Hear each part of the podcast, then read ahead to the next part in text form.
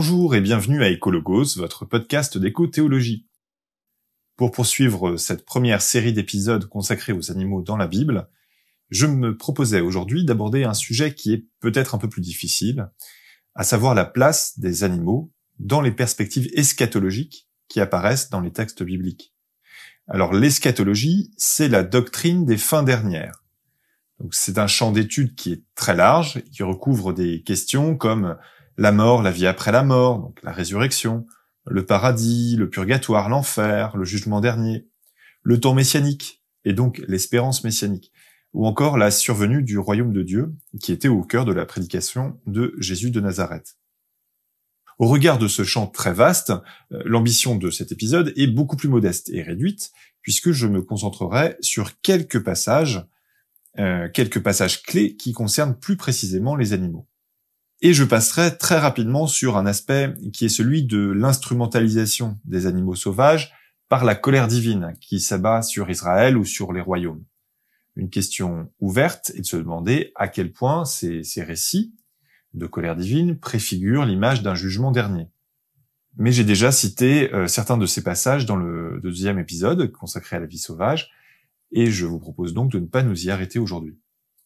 Et j'en viens directement à la question du sabbat de la création, qui apparaît à la toute fin du premier récit de la création du monde. Dieu a créé l'ensemble de la création en six jours, et alors, c'est le chapitre 2 de la Genèse, euh, versets 1 à 3, le ciel, la terre et tous leurs éléments furent achevés. Dieu acheva au septième jour l'œuvre qu'il avait faite. Il arrêta au septième jour toute l'œuvre qu'il faisait. Dieu bénit le septième jour et le consacra, car il avait alors arrêté toute l'œuvre que lui-même avait créée par son action. Alors, il y a deux verbes qui sont importants et qui marquent l'action de Dieu. Arrêter, hein, là c'est la traduction de la Tob, euh, qui apparaît deux fois. En fait, c'est la racine verbale Shabbat. Et elle est aussi traduite euh, ailleurs, par exemple euh, dans la Bible de Jérusalem par chômer, où euh, on trouve aussi comme traduction se reposer dans la traduction du, du rabbinat français, ou encore cesser le travail. Donc c'est un temps où on s'arrête. Et le deuxième verbe qui est important, c'est le verbe consacrer. Ce septième jour, qui est un temps de repos, de contemplation, de sainteté, couronne ainsi le récit de la création du monde. Et le sabbat va revêtir trois dimensions. Il est inscrit régulièrement tous les, tous les sept jours de manière cyclique dans le temps historique, le temps vécu par Israël. Mais en chacun de ces jours de sabbat se contracte aussi à la fois la commémoration du sabbat de la création du monde, c'est-à-dire un temps cosmogonique, et aussi la préfiguration d'un temps à venir qui lui est eschatologique. Ce septième jour est inscrit dans la temporalité quotidienne d'Israël. Israël va se démarquer des autres peuples en célébrant ce septième jour, le sabbat, qui est un jour saint. Les prescriptions relatives à ce sabbat montrent que toute la création est concernée, et notamment les animaux domestiques. Ce qu'on trouve dans le livre de l'Exode, chapitre 20, verset 10, mais le septième jour, c'est le sabbat du Seigneur, ton Dieu. Tu ne feras aucun ouvrage, ni toi, ni ton fils, ni ta fille, pas plus que ton serviteur, ta servante, tes bêtes, ou les micrés que tu as dans tes villes. Et la même mention existe euh, dans le Deutéronome, chapitre 5, verset 14, de manière plus précise. Ni ton bœuf, ni ton âne, ni aucune de tes bêtes. L'inscription, la célébration de ce temps sacré dans l'histoire est une préfiguration, une annonce de ce qui adviendra. Je cite le théologien protestant Jürgen Moltmann qui écrivait dans euh, son livre Dieu dans la création, L'orientation de la création vers sa rédemption est donnée dès le départ d'après les traditions bibliques car la création du monde est orientée vers le sabbat, la fête de la création. C'est le jour du sabbat que s'achève la création. Le sabbat est la préfiguration du monde à venir. Ainsi, le repos sabbatique des animaux domestiques est une préfiguration d'un temps de paix à venir. La prophétie d'Ésaïe, au chapitre 11 du livre d'Ésaïe, donne une nouvelle dimension à cette approche. Cette prophétie annonce l'arrivée d'un Messie, d'un nouveau David, qui ouvrira une ère de justice. Tous les animaux, sauvages et domestiques, ont une place de choix dans cette nouvelle ère. Je vous lis les versets 1 à 9. Un rameau sortira de la souche de Jessé.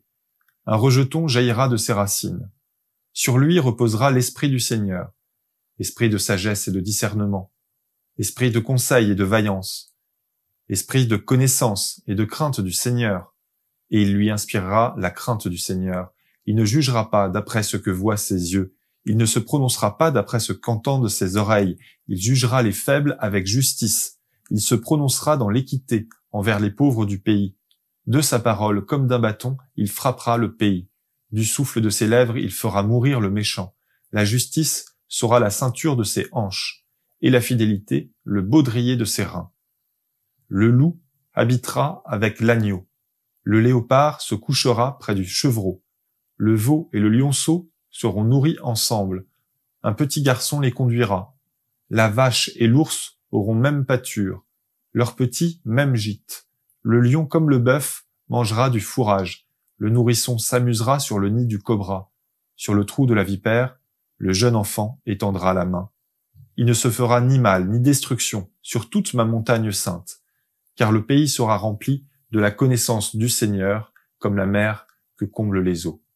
Donc nous ne sommes pas ici dans l'annonce d'un âge d'or qui s'ouvrirait grâce à l'arrivée et la survenue d'un nouveau souverain talentueux. C'est beaucoup plus que ça. La description de ce monde à venir et de l'ordre du surnaturel. Et Esaïe euh, fait sa prédication depuis Babylone et depuis l'exil. À ce titre, il est possible et même probable qu'il ait eu connaissance d'une tradition littéraire remontant au troisième millénaire et à Sumer.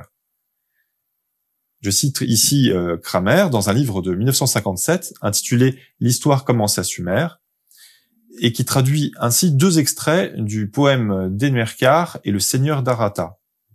Je cite Autrefois, il fut un temps où il n'y avait pas de serpent, il n'y avait pas de hyène, il n'y avait pas de lion, il n'y avait pas de chien sauvage ni de loup, il n'y avait pas de peur ni de terreur, l'homme n'avait pas de rival.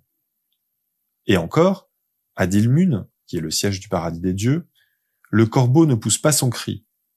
L'oiseau étidu ne pousse pas le cri de l'oiseau étidu. Le lion ne tue pas. Le loup ne s'empare pas de l'agneau. Inconnu est le chien sauvage dévoreur de chevreaux. Pour autant, il y a des différences majeures avec le texte d'Ésaïe, puisque celui-ci décrit une cohabitation harmonieuse. Et s'il y a une référence au temps premier, à un âge d'or, la prophétie est relative à un temps eschatologique à venir. Il se situe, je cite verset 9, sur ma montagne sainte, c'est-à-dire à Jérusalem. Nous ne sommes plus dans l'Éden. Et donc, s'il y a une réutilisation de matériaux littéraires, de thèmes euh, du Proche-Orient, ils sont ici subvertis pour exprimer une nouvelle promesse eschatologique qui, pour le coup, est le propre d'Israël. La prophétie annonce ainsi un sabbat de paix, marqué par une réconciliation entre les espèces, y compris entre l'homme et les animaux, et une cohabitation harmonieuse avec les bêtes les plus féroces, hein, le loup, le léopard, le lion, l'ours, et les plus dangereuses comme les serpents. Ce qu'exprime cette espérance, c'est la fin de toute forme de prédation. Or, dans la Genèse, cette prédation est inaugurée par le meurtre d'Abel. Elle est liée au régime alimentaire des êtres vivants. Ceux-ci, au début de l'histoire, étaient tous réputés être végétariens. Ce qu'on voit au chapitre Genèse, chapitre 1, verset 29, les hommes comme les animaux et les oiseaux ont l'herbe et les fruits pour nourriture exclusive. Et ce régime végétarien est censé être levé après le déluge, à la sortie de l'arche, Genèse 9, verset 3 à 5. Dieu autorise alors la consommation de chair, à l'exception du sang, qui représente la vie, l'âme des êtres vivants. La consommation de viande est alors autorisée comme une forme de dérivatif du mal et de la violence. Et donc, notre, euh, extrait, Ésaïe 11, annonce ainsi un retour à un état sans prédation. Dans le récit de la Genèse, le régime végétarien universel n'avait pas empêché la survenue du mal en période euh, antédiluvienne, avant le déluge. À présent, dans ce règne eschatologique qui est décrit, la justice est garantie par la présence par le règne du nouveau David. Notons aussi que par trois fois apparaît la figure d'un enfant. Un petit garçon les conduira, le nourrisson s'amusera sur le nid du cobra, sur le trou de la vipère, le jeune enfant étendra la main. Il est difficile d'y voir une figure messianique puisque le nouveau David a déjà été cité un peu plus haut. Cette figure de l'enfant qui conduit les animaux, il, les conduit, couronne euh, euh, ce nouvel état du monde. Et il montre qu'on est au-delà d'une simple cohabitation entre espèces, mais plutôt dans une harmonie universelle.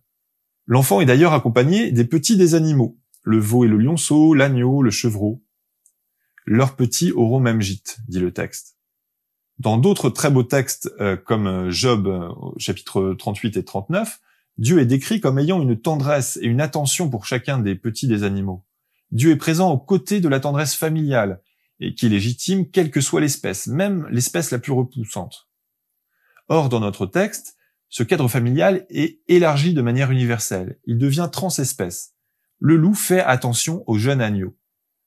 Notons aussi que tous ont désormais le même gîte, le même habitat, qui est cité plus loin au verset 9. Il s'agit de la montagne sainte de Dieu, du temple de Jérusalem, qui se trouve ainsi être à la fois le lieu d'habitation des hommes et des animaux. Enfin, l'évocation des enfants et des petits, des petits des animaux suggère bien évidemment les jeux. Le temps eschatologique serait un temps de jeu perpétuel.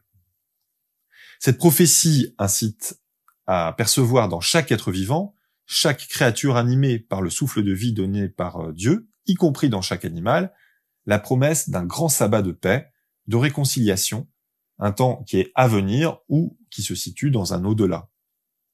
J'en viens alors à une question difficile. Pour autant, est-ce qu'il y a une promesse de résurrection pour les animaux? C'est-à-dire une résurrection de l'individualité de chaque chair, puisque dans l'extrait d'Ésaïe euh, chapitre 11 que nous avons lu, euh, l'extrait lui dit autre chose. Il évoque plutôt une restauration harmonieuse des espèces dans un monde à venir. Mais il ne s'agit pas forcément des animaux qui ont déjà existé. Alors sur ce thème de la, résurrection, notons euh, en premier lieu que la foi euh, en la résurrection arrive tardivement dans l'histoire d'Israël, et elle est tout sauf consensuelle. Il y a ainsi un beau passage de l'Ecclésiaste qui se moque de la prétention de l'homme d'être beaucoup plus qu'un animal, et de la prétention des hommes à une euh, résurrection, par distinction d'avec le sort des animaux. Alors avant de le lire, notons que si ce passage s'en moque, c'est que le débat existait à l'époque de sa rédaction. Donc il y a bien un débat. Je vais vous lire euh, Coëlette chapitre 3 versets 18 à 21. Je me suis dit en moi-même au sujet des fils d'Adam que Dieu veut les éprouver. Alors on verra qu'en eux-mêmes ils ne sont que des bêtes. Car le sort des fils d'Adam, c'est le sort de la bête. C'est un sort identique. Telle la mort de celle-ci, telle la mort de ceux-là.